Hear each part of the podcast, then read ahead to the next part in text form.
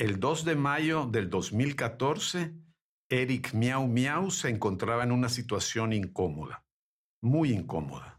Comerciante de origen chino, Miau Miau era dueño de una tienda ubicada en la 19 calle de la zona 1. Ahí vendía al por mayor toda clase de baratijas made in China. Ese día estaba en el baño de su tienda y ya no había papel higiénico. Usted sabe, son momentos embarazosos que todos hemos vivido con mayor o menor frecuencia. Miau Miau encontró de inmediato la forma de salir del mal paso. Tomó su teléfono y llamó a su guardaespaldas para que le trajera un rollo nuevo. Problema resuelto.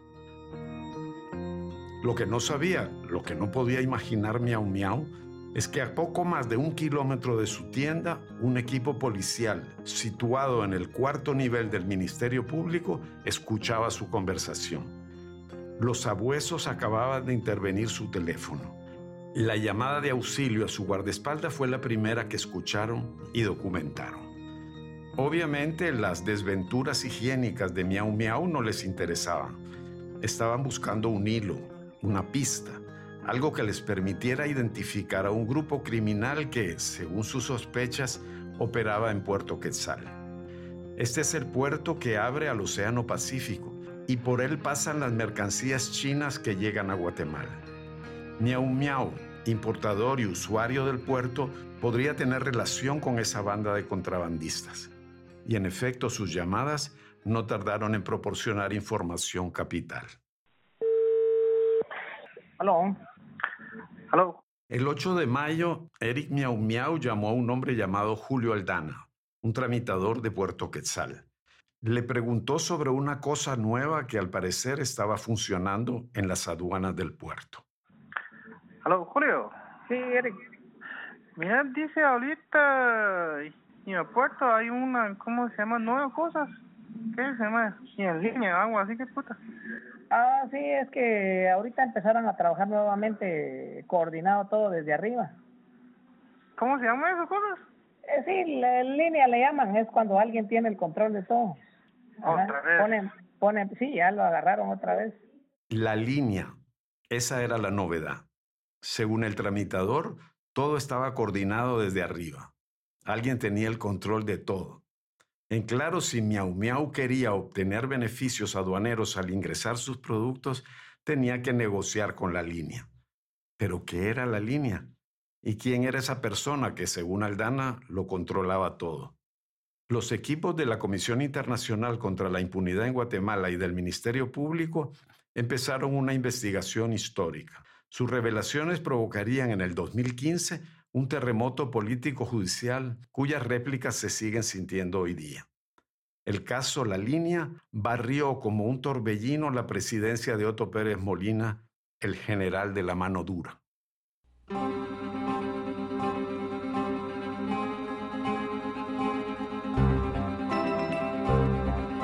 Desde No Ficción Guatemala, esto es El Experimento.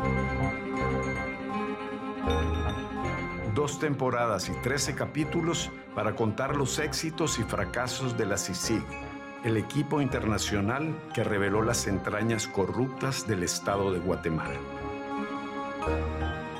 Escrito y producido por Sebastián Escalón, narrado por Guillermo Escalón. Capítulo 8, Miau Miau y la línea.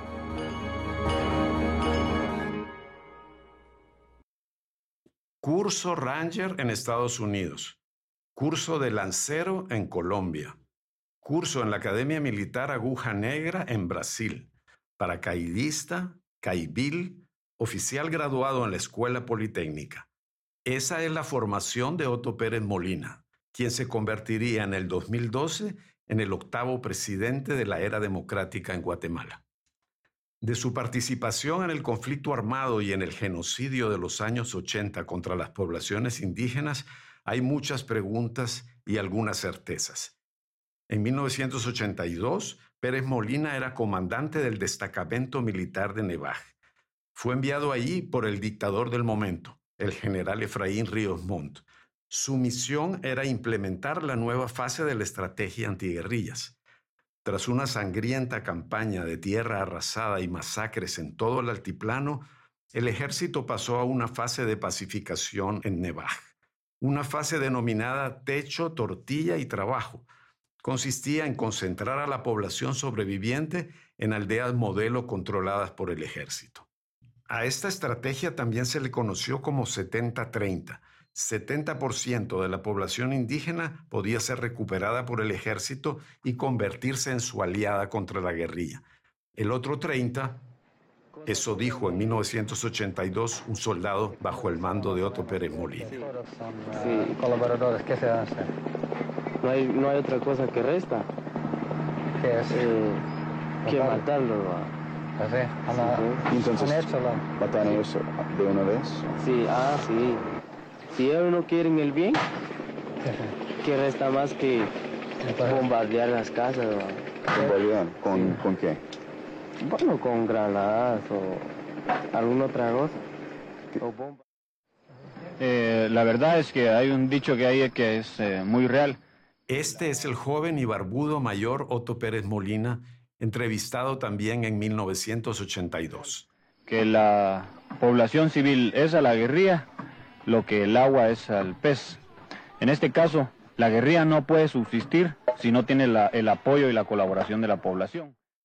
Mientras estuvo en Nevaj, ocurrieron ahí, según la Comisión de Esclarecimiento Histórico, 17 ejecuciones extrajudiciales, 6 desapariciones y 4 masacres en las que fueron asesinadas 107 personas. El informe no especifica, sin embargo, si estas masacres fueron cometidas por soldados al mando de Pérez Molina.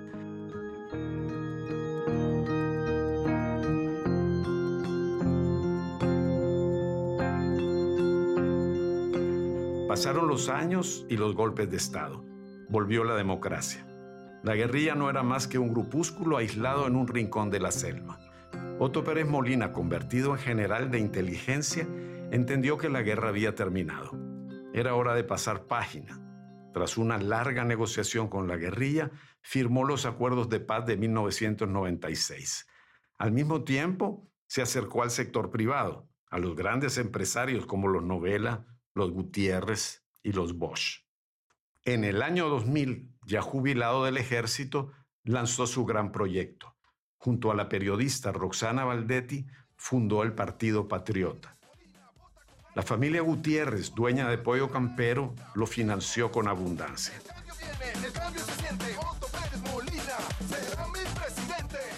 Tras una derrota electoral en el 2007, se alzó con la presidencia en el 2011.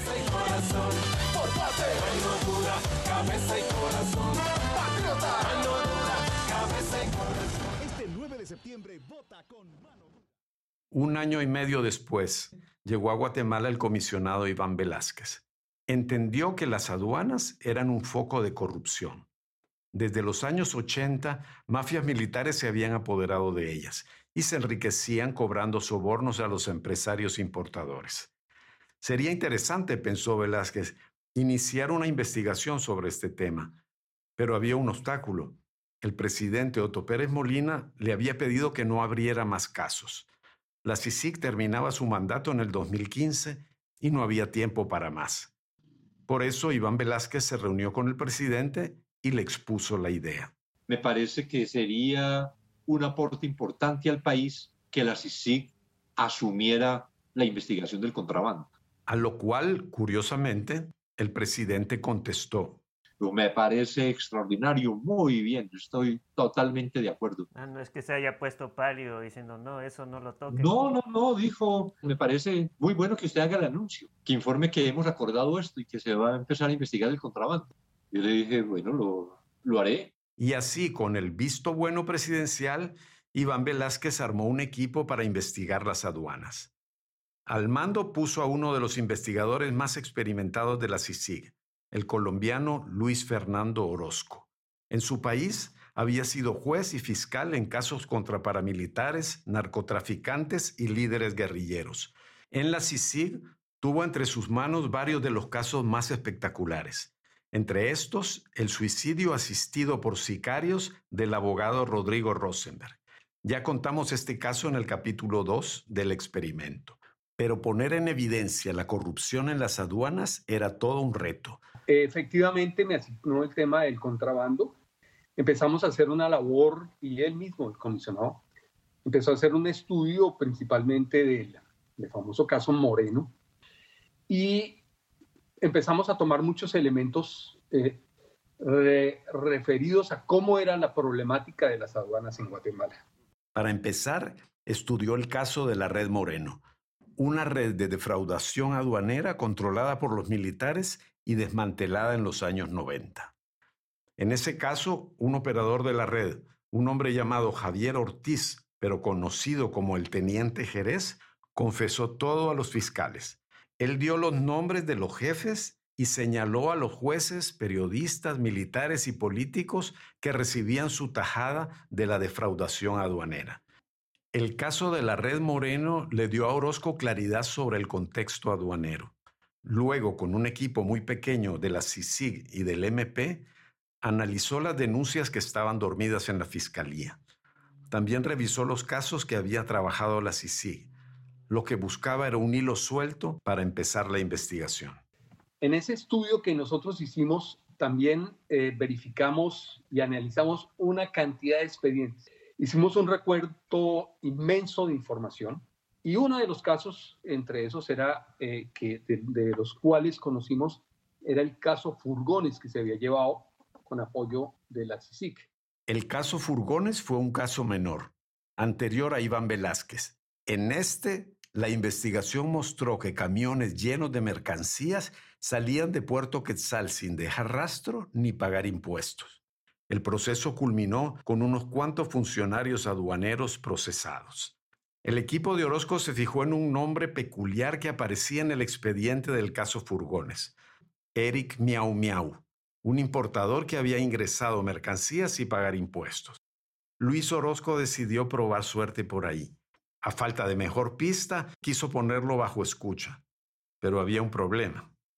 En ese momento era muy difícil conseguir que nos asignaran líneas telefónicas. Eso dependía de la, de la envergadura de los casos, de la importancia de los casos, de la disponibilidad en la unidad de métodos especiales. Interceptar un teléfono significa horas y horas y horas de trabajo para los agentes policiales que realizan las escuchas. Los recursos de la unidad de medios especiales eran limitados y la regla era que solo se pinchaban los teléfonos de gente gruesa, narcos, sicarios, mareros destacados. No fue fácil convencer al fiscal encargado que pusiera bajo escucha a un comerciante que pagaba unas mordidas en Puerto Quetzal. Sin embargo, Orozco logró que confiaran en él.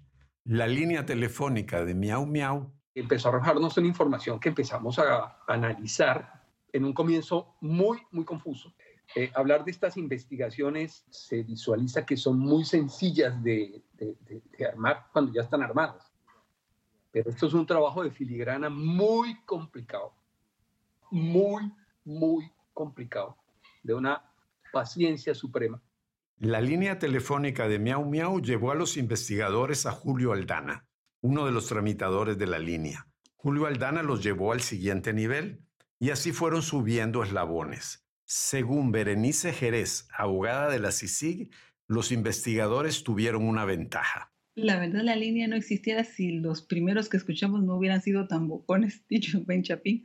Es increíble, pero estas, estos señores tardaban horas, parecían novios, hablando y hablando y hablando. Entonces, entre todo lo que hablaban, obviamente decían muchas cosas que sí eran importantes. Cada teléfono que intervenía llevaba a otro teléfono, que a su vez se ponía bajo escucha. Y así a través de miles y miles de llamadas, un mundo delictivo empezó a revelarse. Y eran una cantidad de, de, de, de chismes, entre comillas. ¿De qué, de qué hablaban? ¿Qué, ¿Qué, contaban? Que fulano del grupo dijo esto, que el otro fulano dijo lo otro, que parece que ahora van a cambiar la estructura de quienes están en un lado, quiénes va a llegar a mandar tal cosa, uh -huh. De que en la SAT van a mover gente, que necesitamos que ubiquen a una a determinado vista o, o, cosas personales, de todo, de todo, de todo, de todo. Para ser un grupo criminal de alto vuelo, sus miembros eran bastante confiados. Julio Prado, entonces fiscal de la FESI, la Fiscalía Especial contra la Impunidad todavía se sorprende recordando tanta imprudencia. Más de alguna vez mencionaron los números de cuenta en el que estaban recibiendo el dinero de la corrupción y también mencionaron no solo el correo electrónico donde se enviaban información, sino que dieron la contraseña. Entonces, digamos, sí, sí se ve que tenían, tenían una tranquilidad, en una sensación amplia de impunidad eh, para poder operar. La línea básicamente era una empresa que vendía corrupción en las aduanas. Este era el trato. Supongamos que un importador trajera a Guatemala un contenedor lleno de tenis de buena calidad. Antes de sacar su mercancía del puerto, un vista, es decir, un supervisor aduanero, le revisaba para calcular el impuesto de importación. En ese momento llegaba a un acuerdo con el importador. En vez de tenis, el vista diría que el contenedor traía chancletas. Y como las chancletas valen menos, paga menos impuesto. Esa diferencia se repartía 70-30. 70% para la línea, 30% para el importador.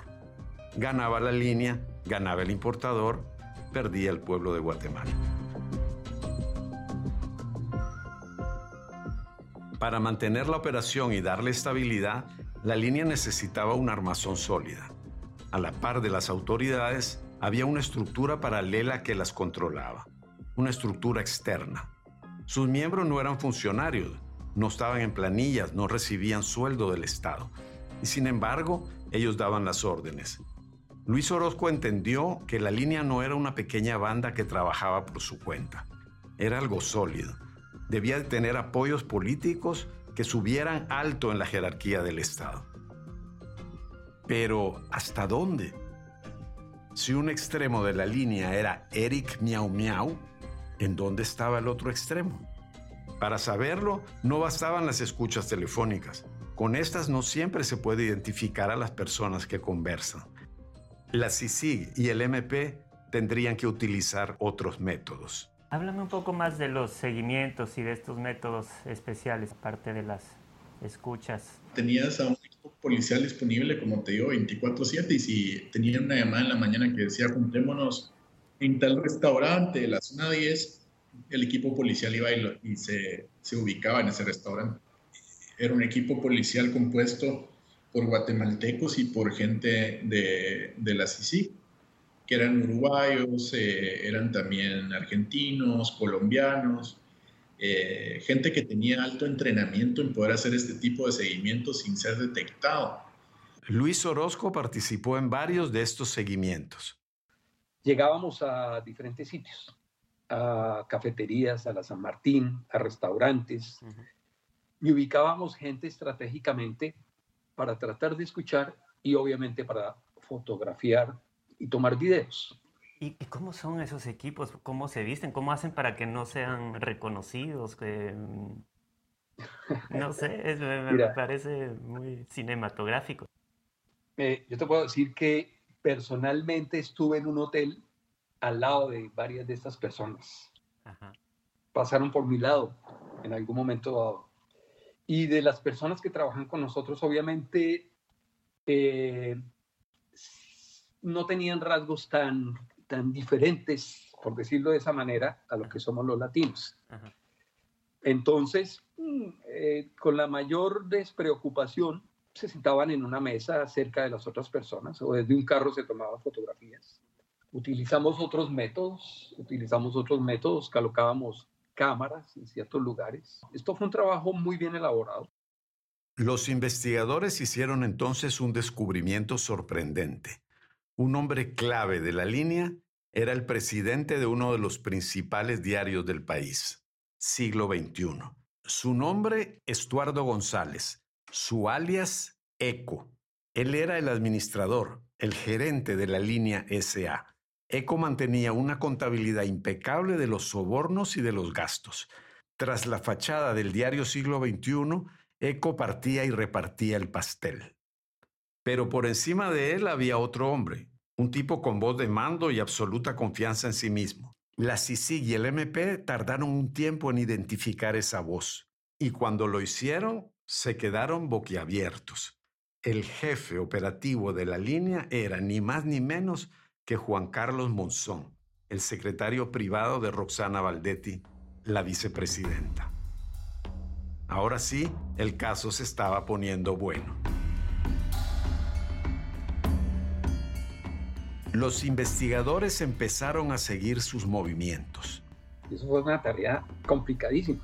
Juan Carlos Monzón se movía en diferentes carros, después, nos, después supimos, utilizaba moto o motos, eh, y, es, y era muy audaz en su conducción, muy rápido, eh, era muy difícil, muy difícil, porque nos tocaba hacer 10.000 peripecias. Los seguimientos llevaron a los investigadores a la guarida misma de los malhechores. Por increíble que parezca, era la boutique Emilio. Esta tienda de ropa fina era la fachada de la oficinita, un famoso centro de operaciones clandestino. Allí se planearon golpes de Estado, asesinatos y grandes complots, entre los cuales el caso Rosenberg pertenecía a uno de los personajes más oscuros del inframundo guatemalteco, Luis Mendizábal, traficante de armas, espía, golpista, falsificador de documentos de identidad, etc. En los 90 fue uno de los asociados de la Red Moreno y ahí estaba de nuevo, en el meollo de la trama Debe haber sido muy sorprendente para ti que trabajaste en el caso Rosenberg, encontrarte con esos viejos conocidos, ¿no? Como Luis Mendizábal, de repente de nuevo aparece. ¿Qué, qué pensaste? ¿Qué, dijiste? ¿Está en todo o qué? Luis Orozco. Pues no era desconocido que estuviera en todo. No era desconocido que estuviera en todo. Mm, mm, ni creo que sea desconocido que sigue en todo. Porque él no se ha ubicado yo sepa no lo han ubicado. En efecto, la CICIG no logró capturarlo. ¿Quién sabe qué fue de él? Otra sorpresa esperaba a los investigadores. Uno de los cabecillas de la línea era Javier Ortiz, el teniente Jerez. Era insólito. El sapo, el hombre que había denunciado a su jefe de la Red Moreno, estaba de nuevo en el negocio. La línea era jerárquica y compartimentada como un ejército. Era una cadena de mando. Cada quien tenía su jefe y sus subalternos. Un simple cliente como Eric Miau Miau no sabía nada de Juan Carlos Monzón o de los otros tigres de la línea. Miau Miau solo hablaba con los gatos. A medida que la información se acumulaba, una sospecha muy inquietante empezó a tomar cuerpo. Juan Carlos Monzón era el jefe operativo de la línea, pero no era el jefe jefe. Monzón tenía un superior, o más bien dos superiores, dos personas que se mencionaban de vez en cuando en las conversaciones interceptadas. A veces hablaban de la señora, o de la doña, o de la dos, o de la mera mera. Otras veces mencionaban al mero mero, al uno, al dueño de la finca. Era información dispersa, incompleta, pero que apuntaba hacia algo increíble. El presidente Otto Pérez Molina y la vicepresidenta Roxana Valdetti estaban enterados de las operaciones. O quién sabe, tal vez las dirigían. Y hubo un día así en que se dieron cuenta, uy, esto llega hasta, hasta la presidencia. Julio Prado. Cuando vimos a Roxana Valdetti. Hablando con franqueza del manejo de sus de sus empresas eh, donde ocultaba recursos que no, no veíamos cómo mostrar como lícitamente los ingresos. Estaba platicando con el jefe en la reunión de anoche. ¿ah? Entonces me estaba contando de los números que hicieron. ¿ah? Yo personalmente sabe que a Julio no le, yo ya le tengo desconfianza. Correcto. Entonces yo no creo que el presidente que el señor, el, señor, el presidente de la empresa tenga que pagar eso. Yo creo que deberíamos... Eh, el, pres, el presidente era una palabra prohibida al teléfono. A mí me parece muy cándido que al final de cuentas la forma de disfrazarlo sea decir el presidente de la empresa, porque al final de cuentas para la fiscalía lo que propone es que se trata de una empresa criminal. Y de hecho, digamos, es una organización que funciona como una sociedad anónima que cuyo, producto final es corrupción. El grado de participación de la pareja presidencial aún no quedaba claro, pero no podían hacer una investigación completa contra ellos porque gozaban de inmunidad. Iván Velázquez y Telma Aldana tomaron una decisión, presentar una primera fase del caso La Línea en la que no mencionarían ni a Valdetti ni a Pérez Molina. Era hora, pues, de amarrar la información. Bueno, yo recuerdo que a inicios del año 2015, ya habiendo avanzado en la investigación y el análisis, tuvimos una reunión en CICIC con el equipo fiscal también. Y en esa reunión se nos preguntó cuánto tiempo nos tomaría compilar la información preliminar para determinar la participación de cada quien. El analista Aníbal Argüello explica su labor. Nosotros pues dijimos que más o menos dos meses, porque digamos era bastante la información, pero calculábamos que eh, trabajando de lleno dos meses compilando esta información, eh, podíamos tener algo listo. Estábamos a enero, digamos, febrero, marzo. Y a finales de marzo nosotros ya teníamos lista esa información. Se dice fácil, en realidad el trabajo de los analistas criminales es monumental. La cantidad de escuchas telefónicas, correos, fotografías y otros medios de investigación era tal que solo un equipo muy especializado era capaz de analizarlo. En los megacasos de la CICI y el MP, los equipos de análisis fueron una pieza fundamental. Bueno, pues lo que el analista hace es una labor integradora de los medios de investigación. Lo que hace básicamente es tejer una historia con los elementos de información que le son provistos. Es una labor bastante ardua. Eh, había que revisar, como en otros casos, las interceptaciones telefónicas, las extracciones forenses, eh, las extracciones, digamos, que se realizan a los dispositivos electrónicos. Lo que hace el analista en esta labor integradora es que agarra toda esa información, lo mete en una licuadora y eso lo vuelve información útil, que va a servir para confirmar la hipótesis del caso o para desvirtuarla totalmente. Se analizaron más de 150 mil llamadas a esto hay que agregarle decenas de miles de documentos, correos electrónicos, mensajes de WhatsApp que luego fueron encontrados en computadoras incautadas en los allanamientos. Para abril del 2015, la CICI y el MP estaban listos para la batalla judicial. Iván Velázquez y Tel Maldana, la fiscal general, decidieron el día en que reventaría el caso La Línea sería el 16 de abril. Los fiscales y abogados sintieron el escalofrío de la adrenalina. El 14 de abril. Julio Prado. Cuando el otro auxiliario fuimos a pedir las capturas al juzgado octavo, empezó a huir con más intensidad.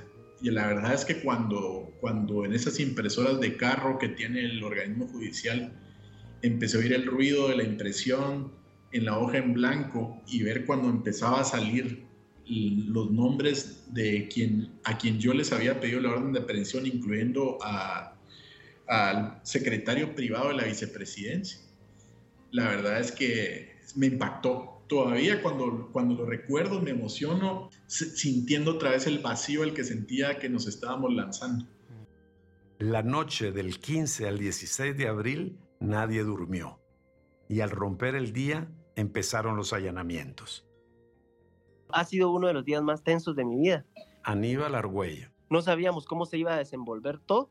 Eh, realmente siempre que se operativiza un caso se vive bastante tensión, pero este caso particularmente por las personas que hasta ese momento eh, sabíamos o teníamos conocimiento en la investigación que estaban involucradas. Ese día la policía capturó a 21 miembros de la línea. Entre ellos, el jefe de la SAT, Omar Franco, el teniente Jerez y Eco, el experto en finanzas. Monzón no fue capturado porque estaba de gira por Corea del Sur con su jefa Roxana Valdetti y decidió quedarse en el extranjero. Eduardo Vinicio Hernández Chiché estuvo presente en la conferencia de prensa que ofreció el Ministerio Público en cuanto a la estructura criminal denominada la línea. Ministerio Público y la CICIG informaron sobre la desarticulación de una banda dedicada a los sobornos y defraudación aduanera. En operativo se capturó a 20 personas en la que sobresale el superintendente Omar Franco y el exdirector de esta misma entidad, Carlos. A las 11 de la mañana, en la sede del Ministerio Público, Iván Velázquez tomó la palabra frente a decenas de periodistas. Como planeado, no mencionó a la pareja presidencial en esa primera fase pero aún así el escándalo fue mayúsculo. Hoy hubo un terremoto en la SAT, una magnitud de 8 grados. Fácil. Fácil. ¿Por qué? Porque fueron sacudidas las estructuras del ente encargado de recaudar los impuestos. Las repercusiones políticas fueron inmediatas y a veces sorprendentes. Otto Pérez, presionado por los cuatro costados, se resignó a prolongar por dos años más el mandato de la CICIG. Pero lo más inesperado fue el despertar de una ciudadanía dormida y temerosa desde los tiempos del conflicto armado la gente entendió el alcance de la investigación. No hizo falta que el comisionado mencionara a Otto Pérez y a Roxana Valdetti para que todos entendieran que eran parte de la trama. La población dijo hasta aquí. Pedimos la renuncia de Otto Pérez, pedimos la renuncia de todos los que están en el poder. Nos han robado todo, nos han robado Semana tras semana, los guatemaltecos se amontonaron para rechazar el descaro de un gobierno ladrón.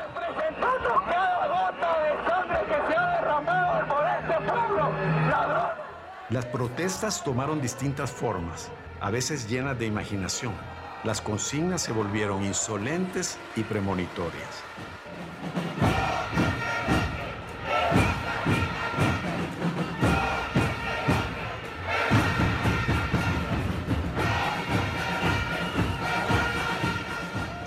Nacional se convirtió en un himno de rebelión.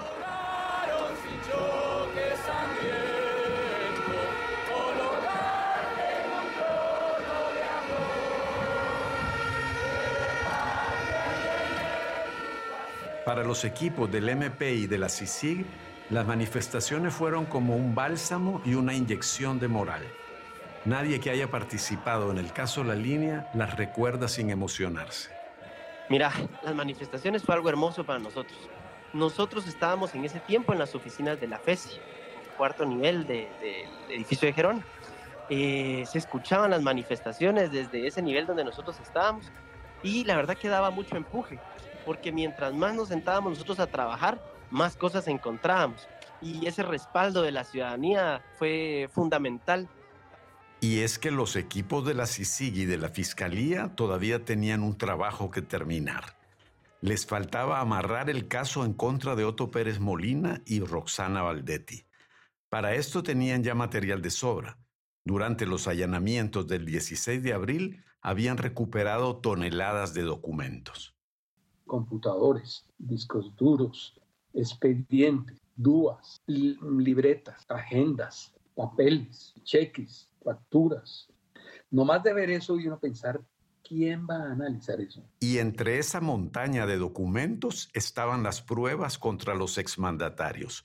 Por ejemplo, la contabilidad que mantenía Estuardo González, ECO.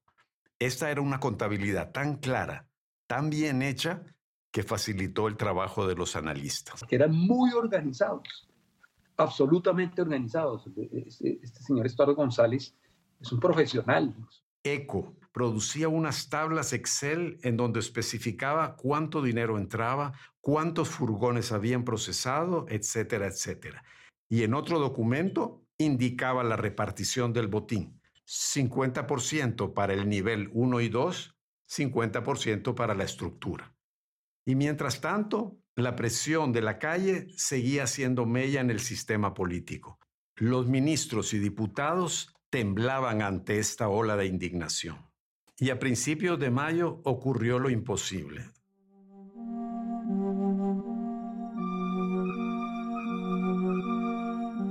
Otto le pidió la renuncia a Roxana, su compañera política, su socia, su amante. Según testimonios que llegaron a la CICIG, fue una ruptura de telenovela. Y no era para menos, Fuera de Palacio, Valdetti perdió su inmunidad. En cualquier momento podía ser capturada.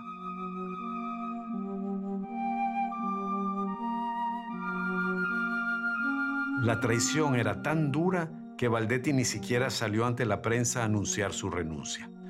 Tuvo que hacerlo un Otto Pérez Molina con rostro desencajado. Buenas tardes. Mucha atención. Muy buenas tardes. Eh, tengo el honor de presentar al señor presidente. Va, tiene un mensaje a la nación. Bueno, muchísimas gracias a todos ustedes por eh, estarnos acompañando esta tarde. Primero, quiero decirles que tengo la obligación y la responsabilidad de informar a la ciudadanía que hace unos momentos he sido notificado de la renuncia por parte de la señora vicepresidenta Ingrid Roxana Valdetti Elías. La misma está en este momento. Roxana Valdetti, expulsada de casa presidencial, hizo un intento desesperado por salvarse. Fue a hablar con Iván Velázquez.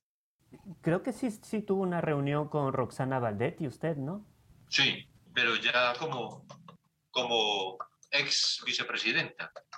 Para ese momento ya había renunciado. Quería convencerlo en persona de que ella no había hecho nada malo, que era inocente. Fue una, una reunión en la CICIC.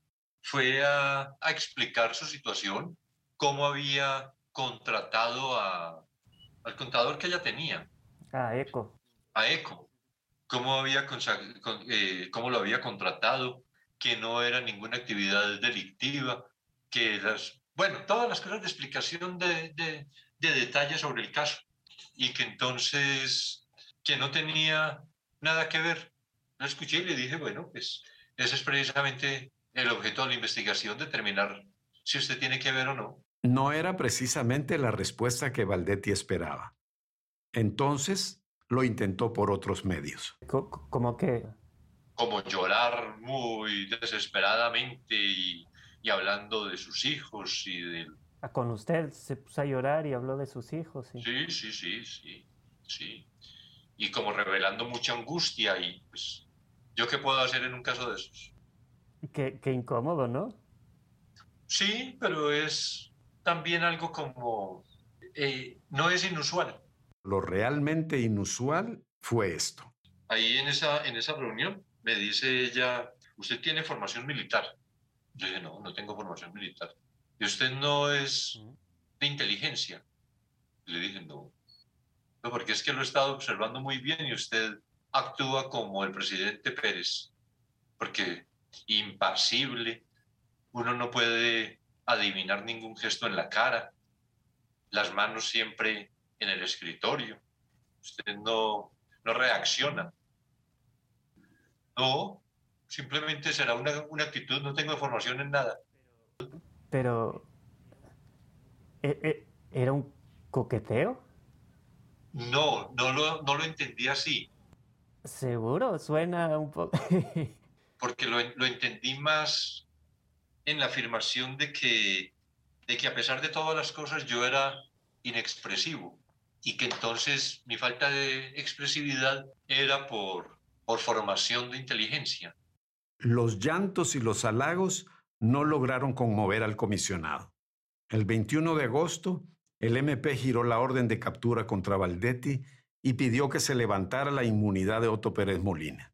Iván Velázquez y Telma Aldana dieron una conferencia de prensa histórica. Todas estas referencias al uno, al mero mero, al dueño de la finca, corresponden en nuestro análisis al señor presidente de la República, Otto Fernando Pérez Molina. La bola estaba en el tejado del Congreso. Los diputados estaban entre la espada y la pared. No era fácil abandonar a su presidente, al que debían parte de su fortuna, pero defenderlo era poner en peligro su futuro político. En eso ocurrió el paro nacional del 27 de agosto. Esta manifestación, convocada por organizaciones campesinas y por la USAC, reunió a por lo menos 100.000 personas en la Plaza Central. Cientos de empresas de todo tamaño cesaron actividades ese día. Algo nunca visto. Fue la estocada final. Hasta los diputados del Partido Patriota votaron por quitarle la inmunidad a Pérez Molina. La caída del presidente estaba consumada. Seis días después, el 3 de septiembre, Otto Pérez Molina renunció. Al día siguiente, atravesando una muralla de fotógrafos, se presentó ante el juez Galvez. El Congreso aún no había recibido la notificación de su renuncia y por lo tanto Otto Pérez seguía siendo oficialmente presidente constitucional de la República de Guatemala. Julio Prado recuerda esa audiencia con precisión fotográfica. Ese día llegamos temprano y a tribunales y vi todos los carros de las AAS estacionados enfrente de la Plaza de los Derechos Humanos. Sabía que Otto Pérez estaba ahí eh, y al entrar a la sala y verlo con su abogado, siendo presidente todavía, eh, me impactó. La figura de Otto Pérez me parecía como alguien que es consciente de la autoridad que refleja como un mando militar. Estaba impecable con su corbata roja y, su camisa azul. Eh, y en la audiencia eh, se sentía ese peso de tener frente a uno al presidente de la República, que por si fuera poco lo que ya se sentía cuando, cuando el juez Miguel Ángel Gálvez eh, porque el código lo manda. Le tuvo que preguntar cuál era su profesión u oficio.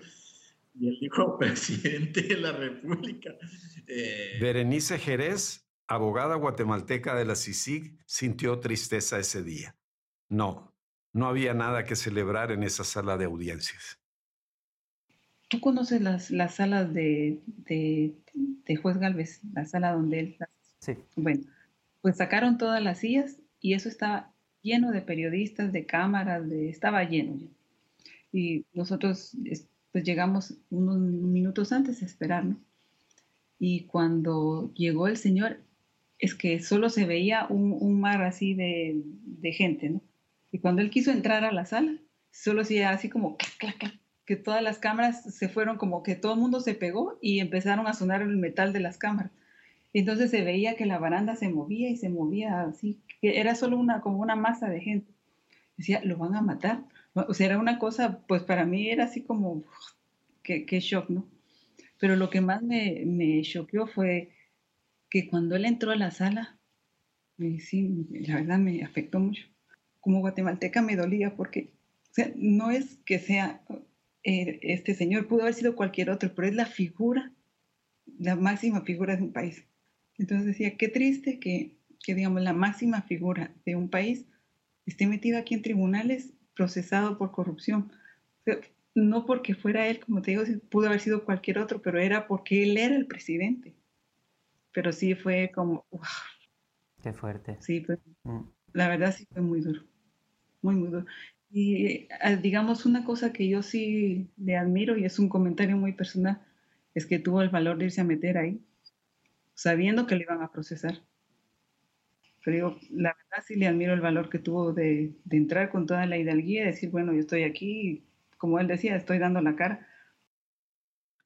Al final de la audiencia, el juez Galvez envió a Otto Pérez Molina a prisión preventiva. Siete años después, en febrero del 2022, el juicio por el caso La Línea dio inicio.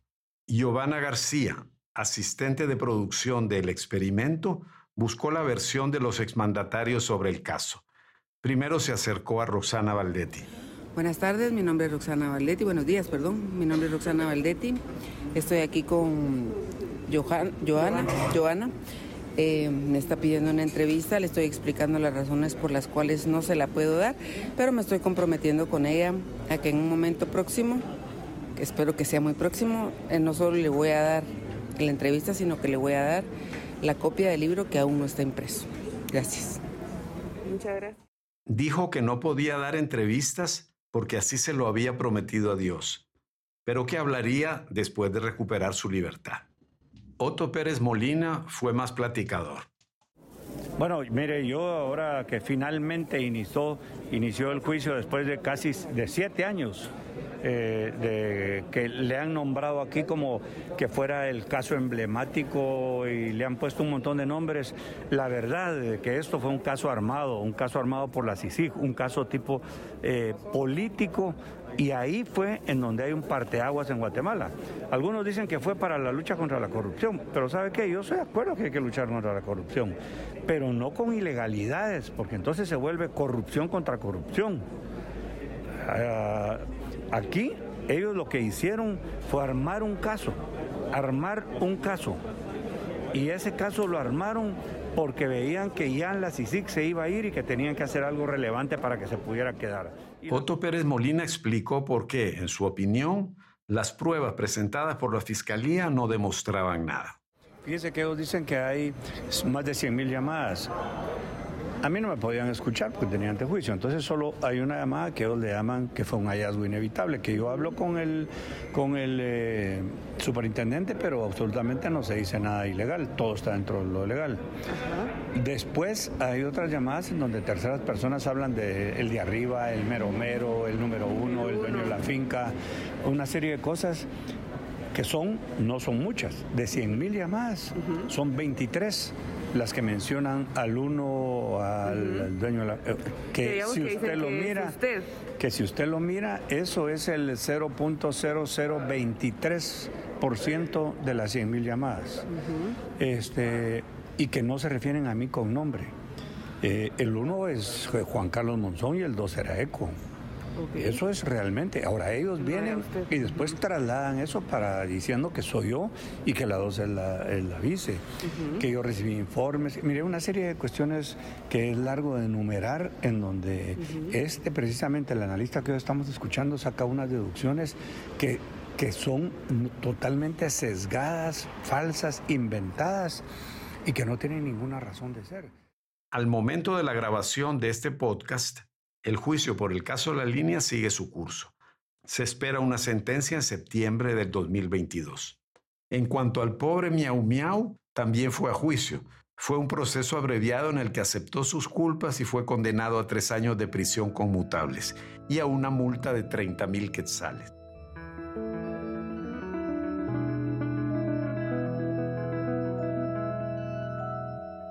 Nos queda un suceso por contar.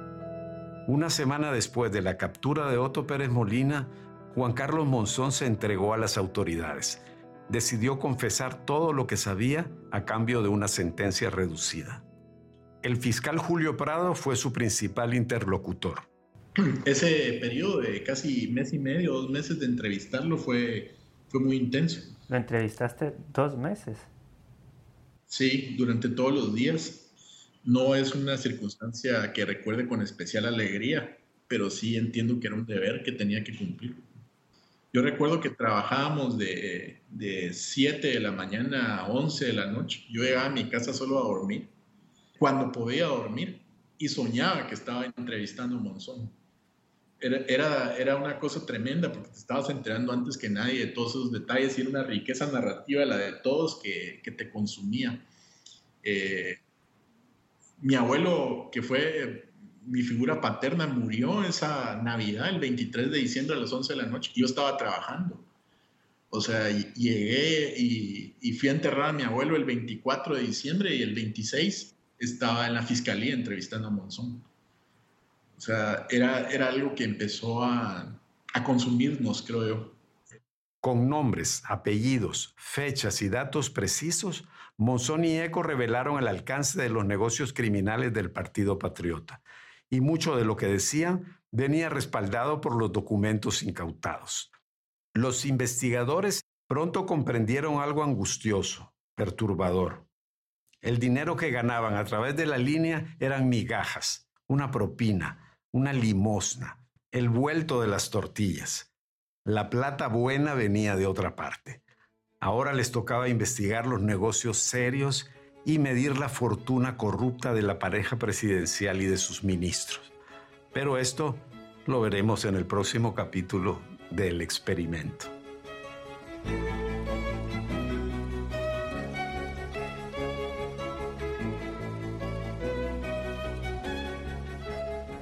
El experimento es un podcast producido por No Ficción Guatemala, narrado por Guillermo Escalón, investigación, guion y montaje Sebastián Escalón, edición de textos Osvaldo Hernández, asistente de producción Giovanna García, la música es de Lloyd Rogers y Kevin MacLeod.